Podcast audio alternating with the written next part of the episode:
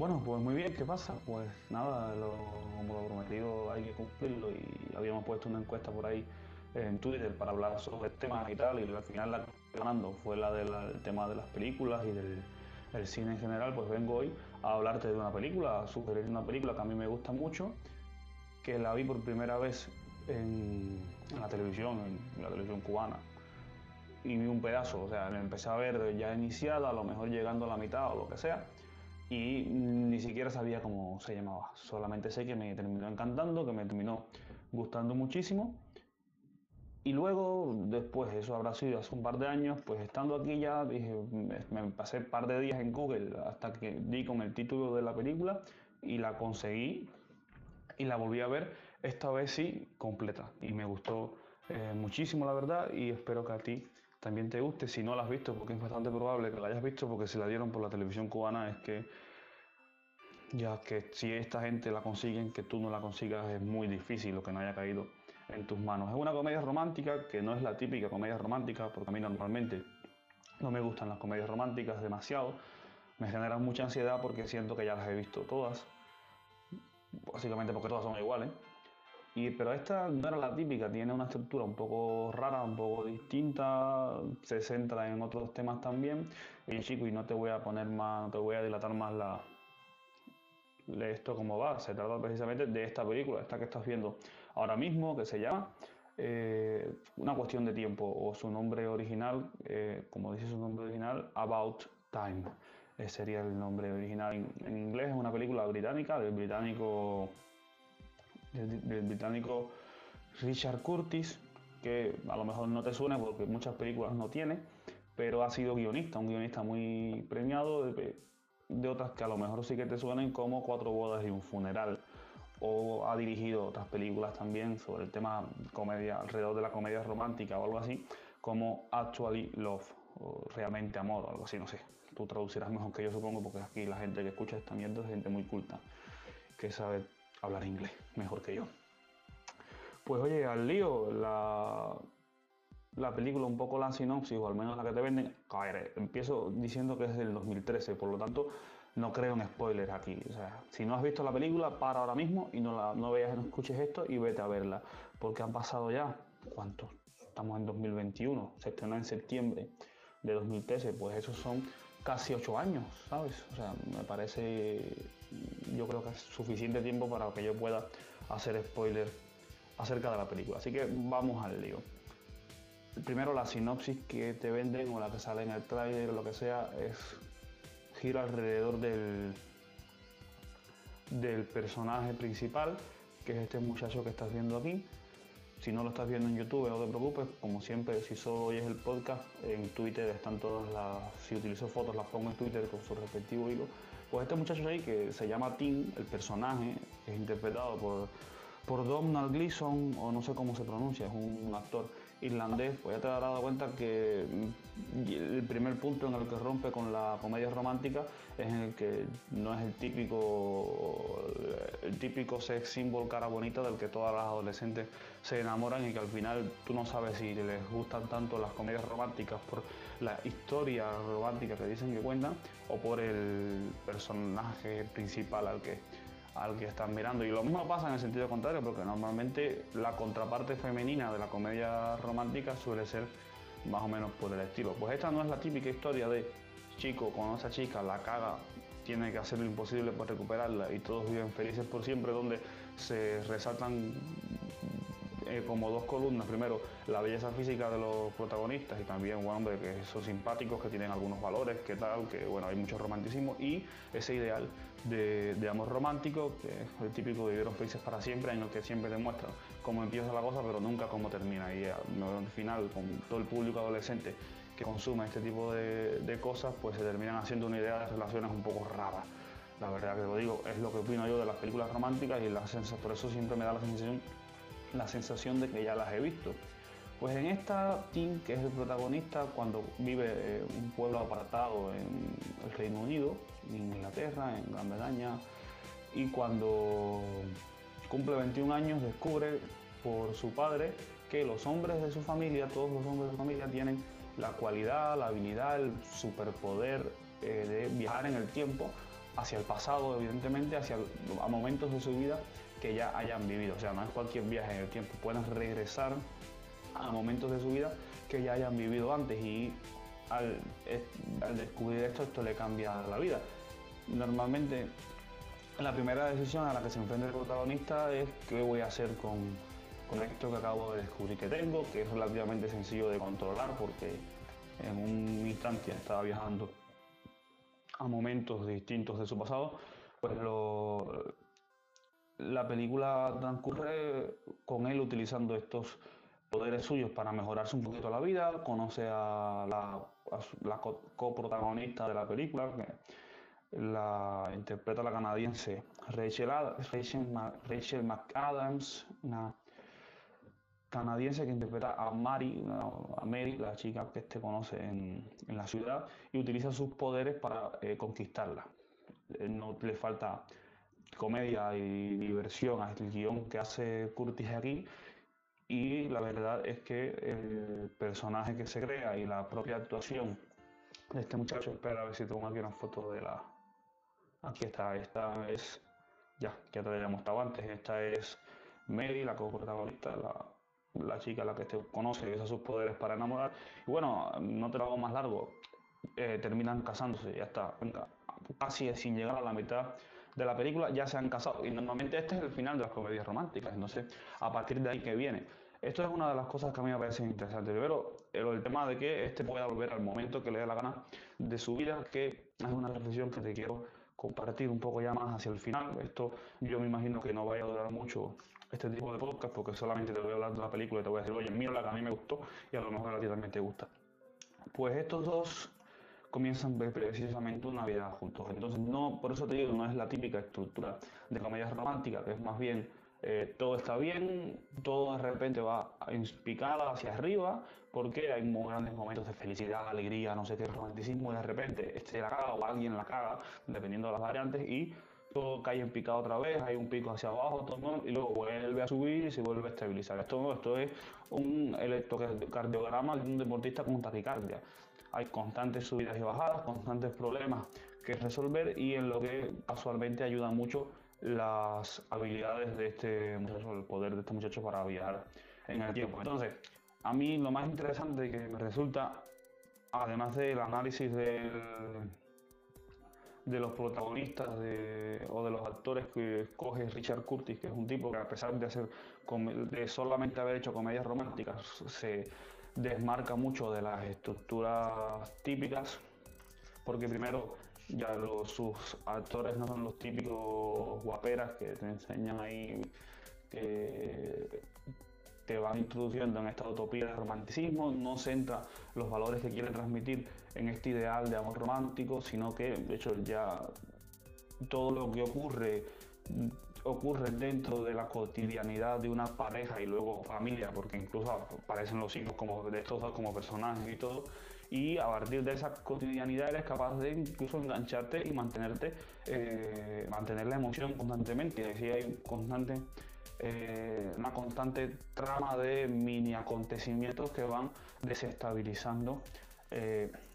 la historia y volviéndola a estabilizar. Y entonces, claro, al no haber al utilizar esta estructura, evidentemente no puedes tener un final épico lleno de, de emoción, sino que va directamente a una reflexión final, a descubrir un valor determinado que es el gran secreto de la felicidad que con este poder le transmite también eh, su padre, que es el de su padre que está por aquí, creo que también tengo una foto suya, sí. Aquí está otro corte de, la, de una de las escenas de la película, la fotografía que está viendo en YouTube ya te das cuenta que pues, está bien, está muy bien. Y pues su padre, uno del gran secreto de la felicidad que le comenta es tienes el poder de volver a vivir los momentos de, de volver a vivir cada momento de tu vida. Pues entonces vive, vive cada día dos veces. El primer día para enterarte un poco de lo que pasa y vive lo normal, como todo el mundo lo vive, pues ocupándose de las cosas, a veces ignorando detalles y tal, y luego vuelve a vivir, pero para disfrutarlo, para fijarse en los pequeños detalles, en la belleza del día a día que pasamos por alto porque estamos muy apurados, porque tenemos que hacer, porque, porque tal. Y eso es lo que dice su padre que es lo que él lleva haciendo toda su vida y es lo que ha hecho para eh, lograr ser feliz. Pues de esto se trata, este es la... el secreto que le transmite o lo que haya descubierto eh, este hombre a su hijo y es lo que intenta vivir este, este, este, muchacho después de que utiliza este poder para resolver toda una serie de problemas con su hermana, con la familia, para conquistar a su, a su esposa, pues descubre que el verdadero secreto de la felicidad está ahí en disfrutar de esos pequeños momentos, disfrutar del día a día, vivir en el momento presente y lo lleva a un segundo nivel. Yo estoy seguro de que si tú estás escuchando esto tuvieras la posibilidad de repetir cada día para entonces ahí disfrutarlo y pasar por alto ya todas esas distracciones que nos alejan de disfrutar los eh, momentos del día digital, seguramente lo harías. Pero este, teniendo ese poder, este personaje lo que hace es pasar al siguiente nivel y decir, pues yo creo que el verdadero secreto no es tanto repetir cada día, sino hacer las dos cosas a la vez. O sea, vivir en el momento en que estoy disfrutándolo y viviéndolo eh, al máximo. Entonces, claro, rompe un poco Curtis con esta película, esta película, con este ideal de lo extraordinario y, de lo extraordinario y de lo aventuresco y se mete en una en un ambiente sumamente costumbrista y logra descubrir y desenterrar ahí esa emoción y esas, esas cosas que yacen en lo eh, ordinario de la vida del día a día y lo convierte en algo eh, épico, es una película, es un drama, es una historia que no te aburre. Entonces yo creo que al final es un desentrañar ese misterio de la vida, del, día a día, que es que la cotidianidad me aburre. Pues aquí una, una Richard Curtis, ayudado por estos actores, evidentemente cuenta, cuenta una historia muy emocionante, una historia llena de, tensión y una historia llena de, de incluso a veces epicidad, en la que desentierra lo extraordinario y lo emocionante que hay en la cotidianidad que a veces eh, parece aburrida. Y una última reflexión al respecto, llevamos 12 minutos, o sea que esto no va a ser, yo creo que no llega a 20 el, podcast de hoy, o sea, los podcasts sobre películas en general no creo que duren mucho, porque al ser solo estuve escuchándome aquí darte la darte la brasa, pues entonces lo que pasa es que no no te puedo enseñar escenas, ni cortes, ni movimientos de cámara, ni nada por el estilo, que ya te digo que está muy bien, sobre todo las locaciones que se utilizan y tal. Mírate la película y ya me dirás qué te parece, si no te la has mirado, si te la has mirado, vuélvetela a ver que no te vas a aburrir con ella. Y la última reflexión que te quiero compartir es una regla de oro, y esto, alerta spoiler, ya te lo estoy diciendo, ya te dije el final, pues te voy a decir otra cosa eh, importante en la película, es esta regla de oro que es que no puede, nunca puede viajar más atrás del nacimiento de su hijo. En el momento en que nace su hijo hay una frontera, ya tiene que renunciar a ese pasado al que antes tenía acceso. Esto a mí me parece, eh, esa película es del 2013, a mí ahora mismo me parece algo buenísimo, una, forma de ver la, la realidad esta tan controvertida de los jóvenes que tienen hijos, la gente joven que empieza a tener hijos que lo interpretan como una renuncia precisamente a la vida que tenían antes y muchos incluso no aceptándolo ya después de eh, asumir esa nueva responsabilidad o ese nuevo estilo de vida, que es ser padre es un nuevo estilo de vida totalmente diferente, pues intentan todavía mantener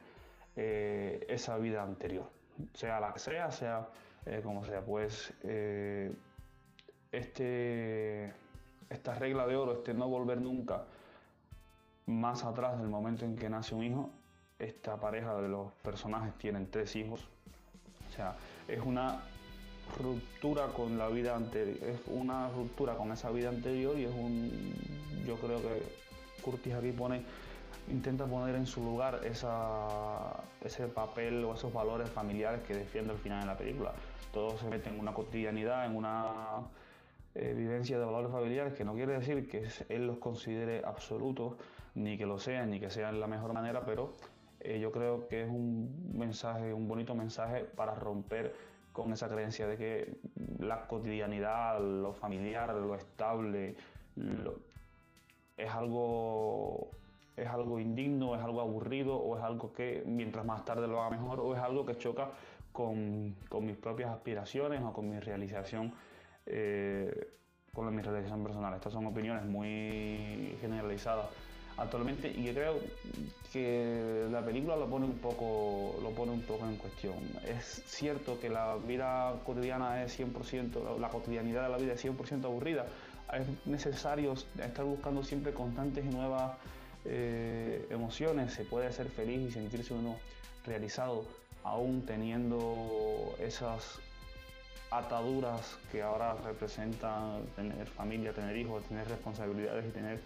eh, estabilidad o es posible en medio de ese, de ese costumbrismo y de ese casi estilo vulgar y común de vida descubrir realización personal y eh, descubrir felicidad en general o descubrir incluso emoción. Pues si te tú déjame saber qué opinión tienes al respecto, déjamelo saber en mi, en mi cuenta de Twitter sobre todo y que ya sabes como siempre digo que las dejo por aquí y pues eso, si te gusta esta película, si la has visto o si te la ves y luego te ha gustado, pues déjamelo saber y pues dime si te gustaría que te sugiriera más películas, pues de las que me han gustado a mí, que he visto eh, en mi vida y que a lo mejor tú no las has visto y seguro te enseñan eh, algo nuevo. Este en particular me gusta mucho, pero por el hecho de que a pesar de marcarse en un género como la comedia romántica, sale completamente de sus fronteras y es capaz de desmarcarse de, la estructura que ya mm, a todos después de un tiempo nos tiene tan aburridos. No sé, dime si te gusta esta película, si te gustaría que siguiera haciendo este tipo de, análisis, si concuerdas o no con los valores que veo detrás de, esta historia y de esta, de esta película en particular, o si ves algunas otras, algunas otras cosas, si ves cosas que yo no he visto o si estás de acuerdo o no en concreto con estos valores que se descubren detrás de la historia, de la trama y de, la película. Eso es todo, espero que te haya gustado, que hayas descubierto algo nuevo y sobre todo que te haya sido útil este, este episodio. Ya han pasado 17 minutos, así que te doy las gracias, las gracias por aguantar tanto y si te ha gustado pues eso, compártelo con, con los demás y si me estás escuchando en Telegram no te cuesta nada ir a YouTube, suscribirte y darle like al,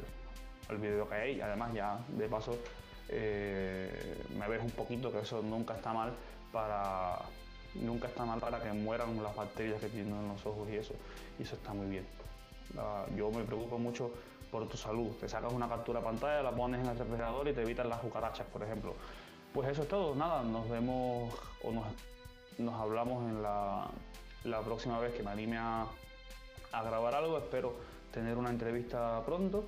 Y eso fue todo. Nos vemos en, la próximo, en el próximo modo serio, el próximo capítulo de modo serio. Venga, pues eso, un,